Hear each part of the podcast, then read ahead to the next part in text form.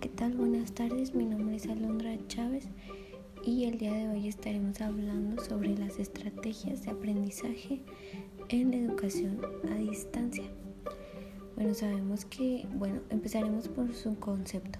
Las estrategias de aprendizaje constituyen un conjunto de procesos que pueden facilitar la adquisición, almacenamiento y utilización de la información son un conjunto de actividades mentales empleadas por el sujeto en una situación particular de aprendizaje, esto para facilitar la adquisición de nuestro conocimiento. Un rasgo importante de cualquier estrategia es que en gran medida bajo el poder del estudiante y siempre están orientadas a, otra a otras estrategias o a varias de ellas. Bueno, las estrategias de aprendizaje son una secuencia de operaciones cognitivas y procedimentales para procesar la información y aprenderla significativamente. Los procedimientos o las estrategias de aprendizaje son guías flexibles y conscientes para alcanzar el logro de objetivos, es lo que ya mencionábamos ahorita. Estos propuestos para el proceso de aprendizaje persiguen un propósito determinado el aprendizaje y la solución de problemas académicos y aquellos otros aspectos vinculados con ellos. La educación a distancia es un sistema de aprendizaje, un sistema de enseñanza que se desarrolla a través de las tecnologías de la información. Esto es con el fin de evitar el desplazamiento de los alumnos educación a distancia describe cualquier sistema de enseñanza o aprendizaje que se desarrolla sin que el estudiante esté presente en el aula físicamente. Sin embargo, en ciertas situaciones esto puede aplicar también al profesor. Esto se lleva a cabo bajo un esquema bidireccional entre profesor y alumno. Usar las tecnologías para la educación es la mejor estrategia metodológica para dar clases en línea. Si las usas tendrás acceso inmediato a mayor fuente de información y sobre todo los recursos.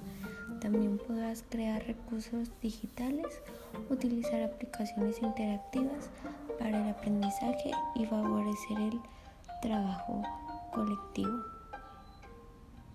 Estrategias en sentido general. Eh, remiten la aplicación de un conjunto de procedimientos para realizar una tarea son ciertas bueno, estas son ciertas habilidades particulares de aprendizaje, actividades generales de gestión personal, de control y comprensión, así como a planos más complejos, complejos perdón, de carácter cognitivo.